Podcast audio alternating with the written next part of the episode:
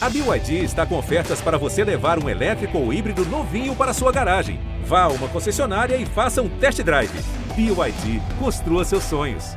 Bem-vindos e bem-vindas ao podcast GE Grêmio, a edição de número 119 está no ar. Nela a gente vai repercutir muito, claro, o empate contra o Corinthians, mas muito mais do que isso, a remota chance do Grêmio permanecer na Série A, em que apenas um cenário é possível para que isso ocorra. A gente também debate um pouco o possível rebaixamento, reformulações para a temporada 2022 e por que o Grêmio chegou nesse cenário horripilante que está prestes aí a, a ocorrer, caso não vença o Atlético Mineiro e outros resultados paralelos ocorram. Tudo isso e muito mais a partir de agora. Fez um balãozinho, levantou bonito. Gol!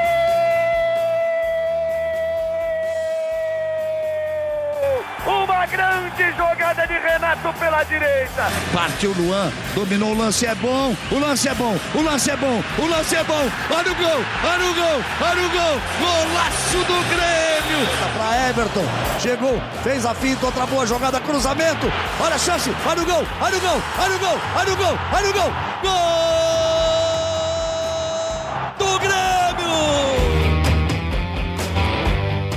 Fala pessoal, tudo bem? Começando o podcast GE Grêmio aqui para vocês. Eu sou o Lucas Bubbles, repórter do GE. Globo. E hoje eu tô na companhia do Marco Souza, também repórter aqui do GE, tá com a gente. Tudo certo, Marco? Tudo bem, vamos falar um pouquinho dessa situação do Grêmio. A situação que eu não sei como é que a Keck está sentindo, porque o que, olha, o que a gente já falou dos sentimentos da Keck nesse podcast aqui nos últimos meses, eu já ouvi de alegria, de frustração, de tristeza, de raiva. Eu não sei mais como é que a Keck Queria perguntar para ela, Catherine Rodrigues, a voz da torcida gremista daqui do GE. Tudo bem, Keck?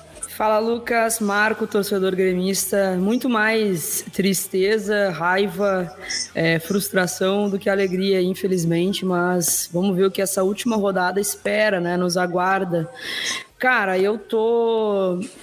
Eu tô muito. Eu tô com um misto de sentimentos, assim, não sei te dizer qual qual o meu, o meu real estado de saúde. Mas ontem eu tava. No domingo eu fiquei muito mal, assim, cheguei em casa mal, mal mesmo, é, com muita dor no estômago, gastrite. E ontem eu tava, assim, muito na ansiedade, na expectativa. O destino deu, vai dar mais uma chance pra gente, né? Espero que dê tudo certo. Vai dar, não. Ele deu uma esperança. É, deu. Ele deu. Agora, se o próximo destino, o capítulo seguinte, vai. Ele não vai nem dar esperança, né? Ele vai definir o que, que vai dar. Porque eu, eu, eu deixa eu contextualizar para o torcedor e para a torcedora gremista, principalmente que nos escuta aqui no GE Grêmio, o que está acontecendo, tá? Eu falei que a gente voltaria provavelmente num podcast especial depois da rodada e a gente está gravando aqui na terça-feira, tá? O Grêmio empatou com o Corinthians. É, matematicamente, ele começou a segunda-feira, amanhã de segunda-feira, com chances de ser rebaixado na noite de segunda-feira ou de permanecer o, o, sonho da permanência vivo, né? De, de, permanecer vivo esse sonho. O que, que aconteceu, né? Que aqui, Marco, o, o Juventude perdeu para o São Paulo 3 a 1 e o Cuiabá venceu do Fortaleza. O que, que a gente tinha dito, né? Já no ge.globo/grêmio. Se Juventude e Cuiabá pontuassem, o Grêmio estava rebaixado depois daquele empate com o Corinthians. Então, os dois resultados que o Grêmio é, espera, é, não esperava, né, mas que rebaixaria não aconteceram. Então ficou tudo para a última rodada. Só que acontece, o Cuiabá já não é mais inimigo do Grêmio. O Grêmio não olha mais para o Cuiabá. O Grêmio olha sinceramente, matematicamente para dois adversários, né, que é Juventude e Bahia. Eu vou querer a opinião do Marco aí sobre esses confrontos e rapidamente vou explicar em uma linha o que, que o Grêmio precisa para não cair. Porque é só um cenário. Não tem dois, não tem três, é um cenário que o Grêmio não cai ele tem em que 27, vencer o Galo. É, na, acho que análise combinatória, que chama matemática, não vou me arriscar ah. aqui, mas exatamente, de 27 possibilidades, apenas uma o Grêmio o Grêmio se salva, que é vencer o Atlético Mineiro e torcer por derrotas do Juventude para o Corinthians no Alfredo Jacone e uma derrota do Bahia para o Fortaleza é, no Castelão, se eu não estou enganado, é o jogo, tá? É, o Fortaleza é mandante. Então, esse, esses três resultados têm que acontecer na rodada de quinta-feira, às nove e meia, todos os jogos no mesmo horário. Marco Souza, qual é a chance disso acontecer? Vamos ver se tu Olha... dá uma tranquilidade para Keck. Ou tu, ou tu já deixa ela irritada. Vamos ver, vamos ver. pois é, gente. É, a gente até estava conversando ontem na redação, né, Lucas? A gente estava acompanhando os jogos ali e na rotina de trabalho, que era estranho que o Grêmio não conseguiria aproveitar nenhuma de tantas chances que tinha de de escapar, né? Que ia chegar ao final do campeonato, toda vez o destino colaborava, deixava uma portinha, deixava uma chance, e quando parece que o Grêmio vai aproveitar, pum, vai lá e cai de novo. Então, o Grêmio, na verdade, está colhendo o que plantou nesse, nesse campeonato, mas, por incompetência dos demais competidores, ainda tem uma chance. É muito pequena porque a gente vê que, que depende de terceiros, né? Terceiros e segundos, vamos brincar com a expressão assim, porque é Bahia uh, recebe Fortaleza, né? Não, desculpa, o Bahia visita o Fortaleza, o Juventude recebe o Corinthians. Um empate desses dois jogos e o Grêmio está rebaixado. Então é muito difícil que não aconteça, né? Mas a, a, enquanto a vida é esperança, o Grêmio tem que tentar fazer a sua parte, vencer o Atlético Mineiro, fazer construir rápido uma vitória e torcer para que os resultados colaborem mais uma vez pela não sei qual rodada o Grêmio tem a chance ainda de escapar pela incompetência dos outros. Mas tu sabe, né, que, que, que a gente falava isso já nos últimos três, quatro podcasts, né? O quão incrível é o Grêmio ainda ter chances de não cair, né? Porque a gente falou lá durante o final do primeiro turno que ó, o Grêmio tem a chance de sair. E a gente fez um novo podcast, o Grêmio tem a chance de sair. A gente fez uns três, quatro podcasts seguidos falando disso. E o Grêmio não aproveitou. E ali era um resultado só, era o dele. Era ele vencer e sair, vencer e sair. Chegou numa situação agora totalmente né, complexa, totalmente com, complexa, eu digo, né, de, de ter que acontecer tudo isso, apesar de ser simples, apenas uma combinação. Mas que aqui, tu acredita que vai dar? E aqui eu vou tentar contextualizar um pouco, né? O Atlético Mineiro é campeão acabou. Ele, né, ele vem aqui é, sem grandes objetivos, pelo que a gente já sabe, vem uma equipe totalmente reserva, assim, né, os titulares ficam, treinam, então quer dizer, 11 jogadores certamente não vão vir, talvez um pouco mais, né? Aí o Fortaleza, ele já está garantido na Libertadores, assim como o Corinthians, ou seja, assim, são dois times que a rigor não brigam por nada em termos de temporada 2022. O que eu andei lendo só de coisas de torcedores, né, é que faz uma diferença o quarto ou quinto lugar, né? Porque hoje, se eu não me engano, o Fortaleza é quarto, ou o Corinthians é quarto, alguma coisa assim, quarto e quinto, sabe, seguidos. Então o faz uma Corinthians é quarto e o Fortaleza é quinto. E acho que a diferença de um milhão e meio, um milhão e setecentos mil, assim, a premiação é do quinto para o quarto, assim, né? Ou seja, briga aí por quase 2 milhões, vamos colocar aí para cima, né? Então, eh, tu, acha que isso faz, faria diferença, Keck? Pelo amor de Deus, não estamos aqui conjecturando que alguém vai entregar.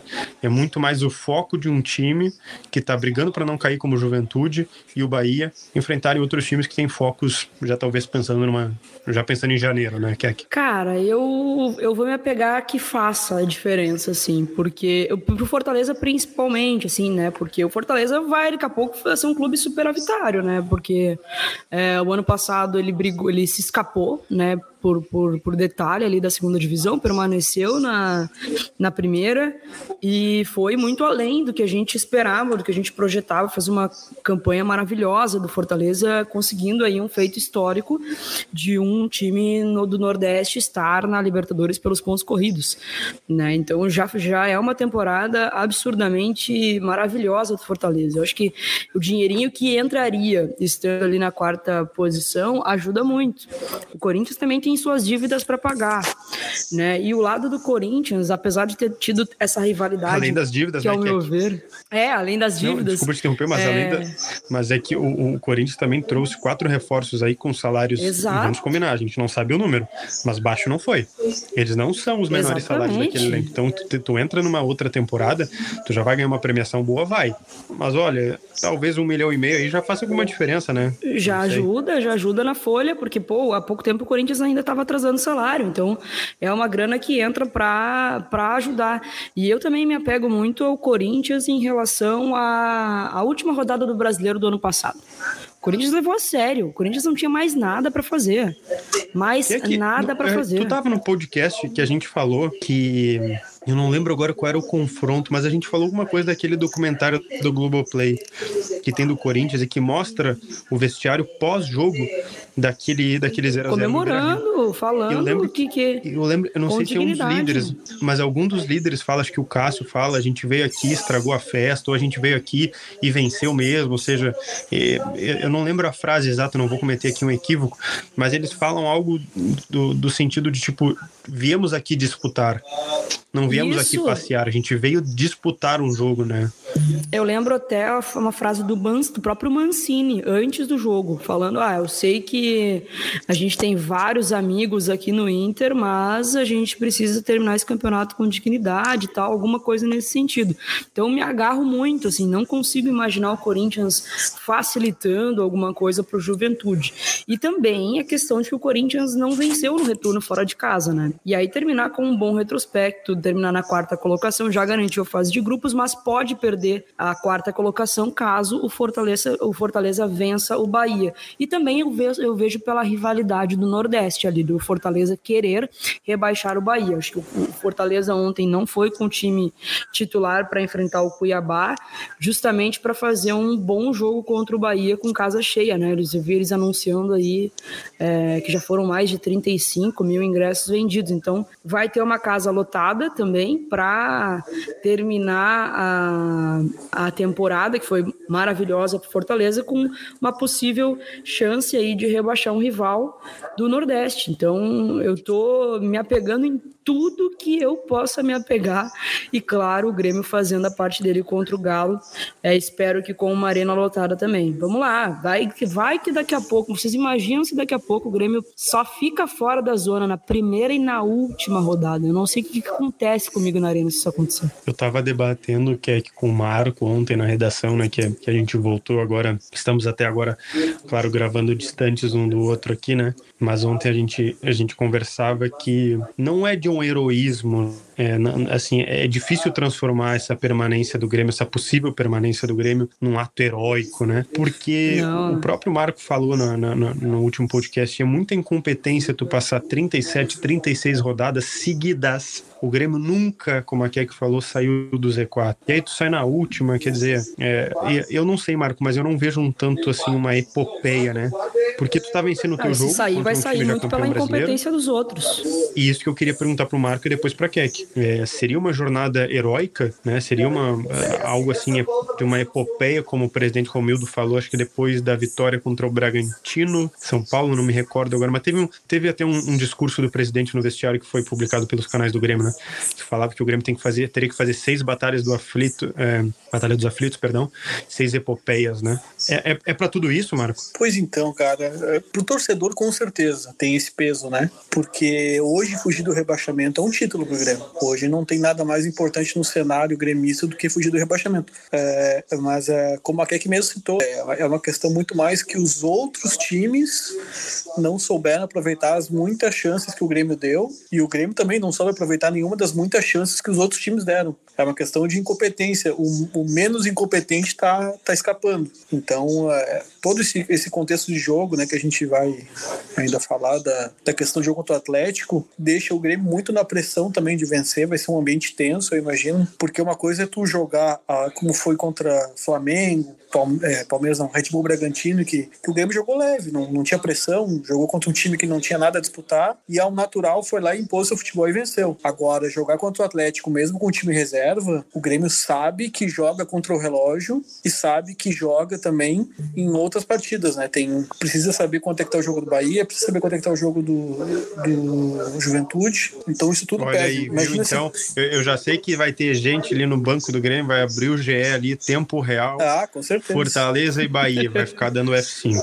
Vai ter outro é, celular até... do outro lado com Juventude e Corinthians. E tempo real e F5, F5, F5. Já quer que, se tu for na arena, dá uma olhada no banco ali do Grêmio pra ver se não vai ter um celularzinho ali vendo. Peraí, peraí, Guto. Certamente. É, era isso que eu ia dizer, que daqui a pouco eles vão combinar de pedir para não falar quanto tá o jogo, ou deixar, fingir que tá um placar que não acontecendo. Por exemplo, se o se Bahia faz um gol, se o Juventude faz um gol, não, não noticiar nada para que os jogadores mantenham foco, porque qualquer minuto a mais ou a menos vai fazer diferença no jogo. Quando tudo fica 90 minutos, qualquer coisa pode acontecer, né? Até porque Quando o resultado é depende é... só daquele jogo, tudo vai. Até porque, que é que desculpa interromper o Marco, é, a gente tá aqui colocando um otimismo, um, um cenário de esperança pro Grêmio, mas e se tomar um gol pro Galo? Quer dizer, o Grêmio a gente sabe que tem uma das piores defesas do campeonato, né? E nos últimos jogos, claro, pega o adversário desinteressado e consegue vencer ali de 3 a 0 Mas, por exemplo, pegou um Flamengo que nem interessa para desinteressado, tomou dois, né? É, e muitos jogos do Grêmio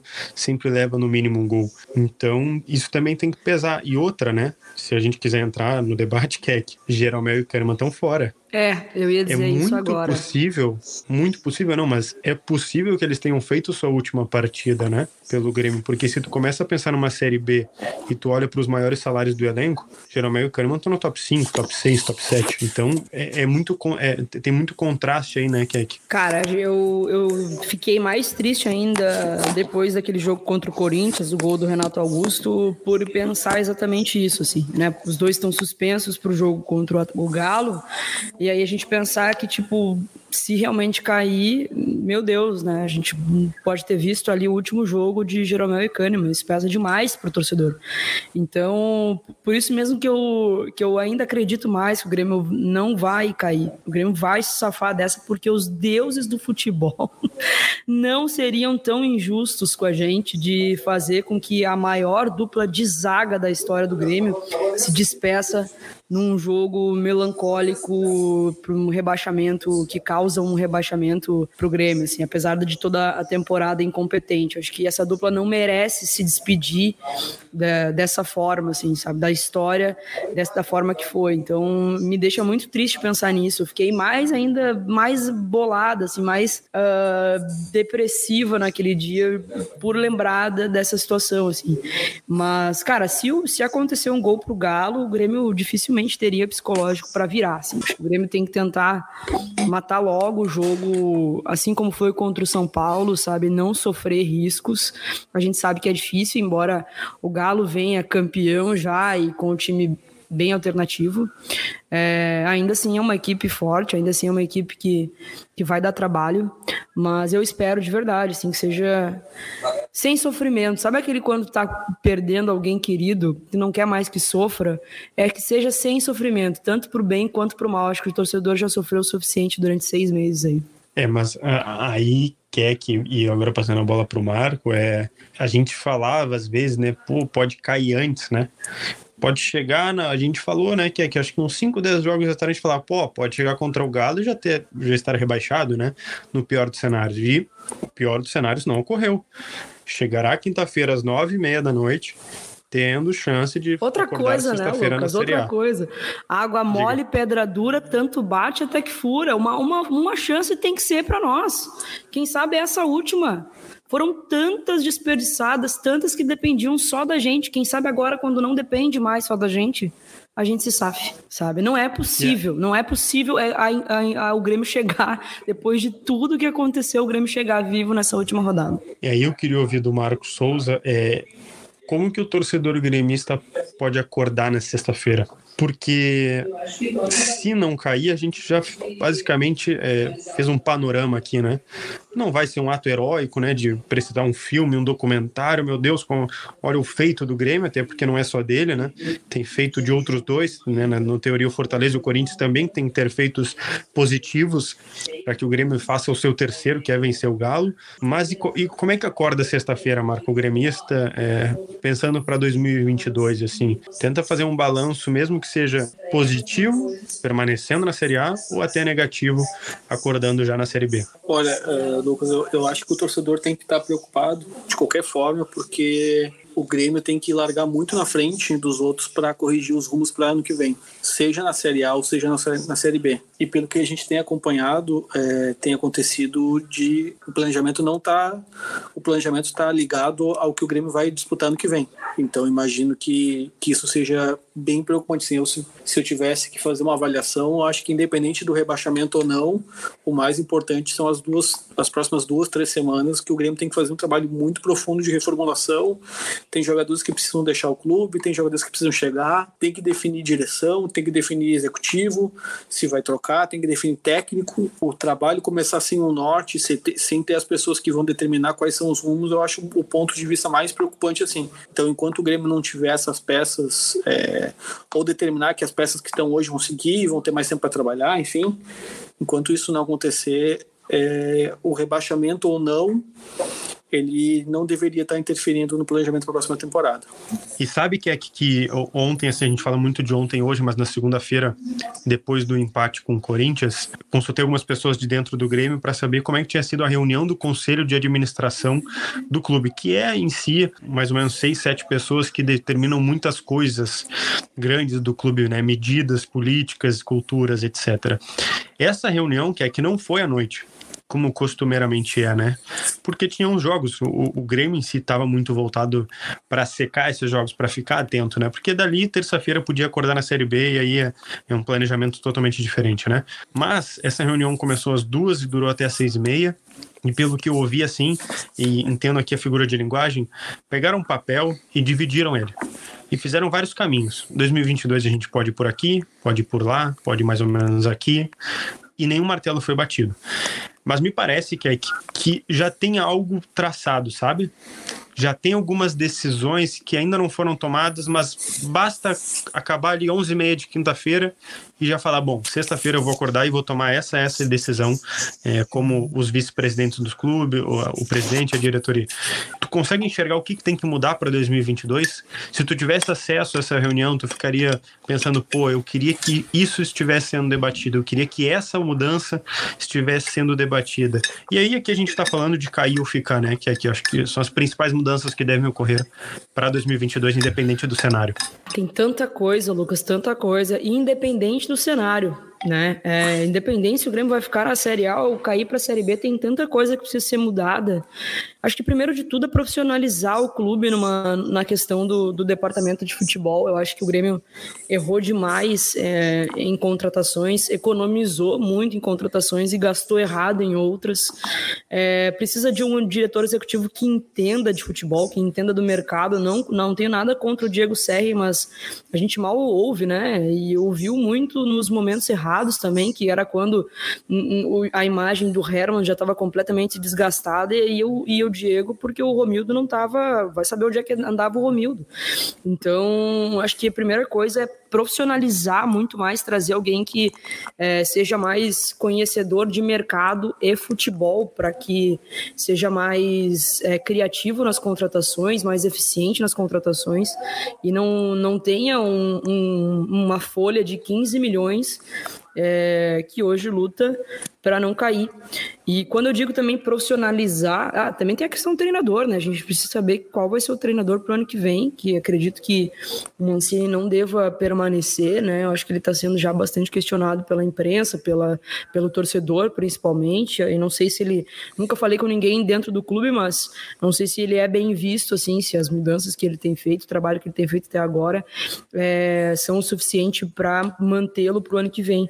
E também quando eu falo a questão de profissionalizar, é a questão num todo com o clube. Eu acho que o torcedor ficou muito abandonado nessa pandemia.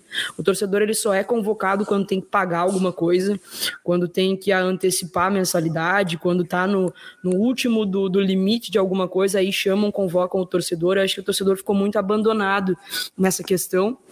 E é o torcedor que ergue, é o torcedor que, que vai brigar, é o torcedor que vai estar do lado do clube, independente de onde ele esteja. Eu sempre, sempre falo, né? Os jogadores vão passar, a direção vai passar, quem vai ficar é o torcedor. Então acho que o clube deveria valorizar muito esse, essa questão.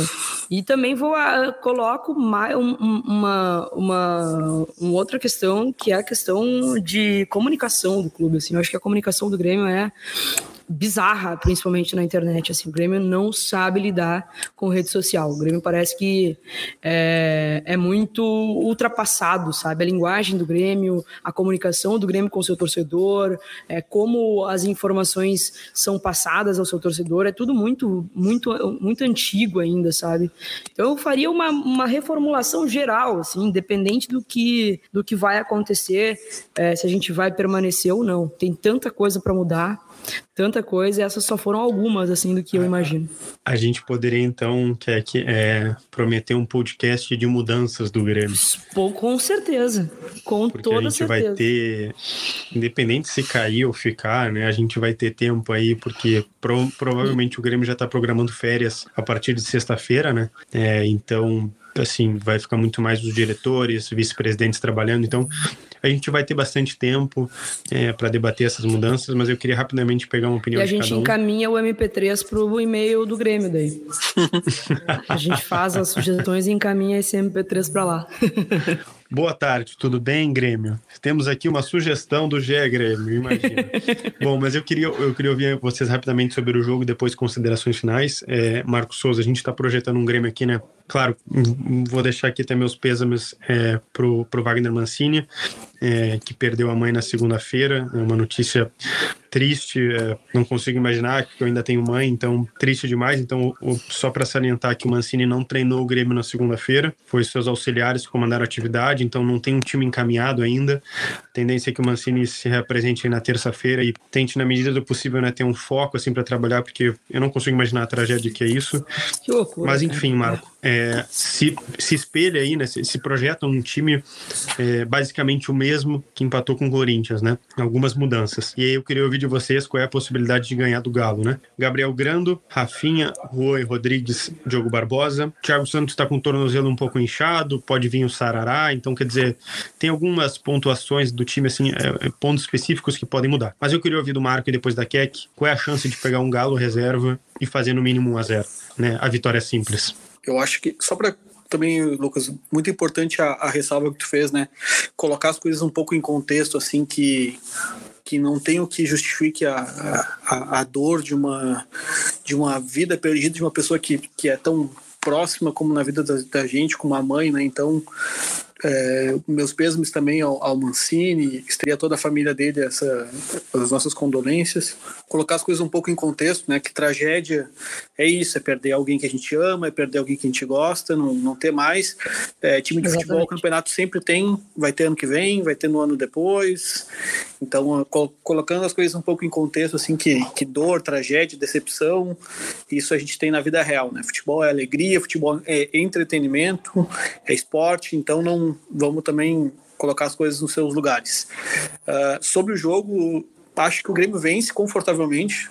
É o tipo de jogo que o Grêmio costumou nos mostrar nos últimos, nas últimas rodadas que, que, que, consegue fazer boas partidas. Até pelo fator psicológico, acho que o Grêmio entra em campo meio que ou joga bem ou joga bem, não, não tem muito espaço para dúvida, né? Acho que o, tipo de confronto, a gente também não tem muito uma ideia de qual vai ser o time reserva do Atlético, né? A gente fala o reserva é como o reserva do Flamengo, né? Que boa parte daquele time teria espaço no grupo do Grêmio. Então temos que ver também qual vai ser a escalação. Daqui a pouco um Diego Costa vem, vem a Porto Alegre para jogar. Keno, que não, não foi titular muita, é, veio de lesão, né? Daqui a pouco pode, pode pegar ritmo.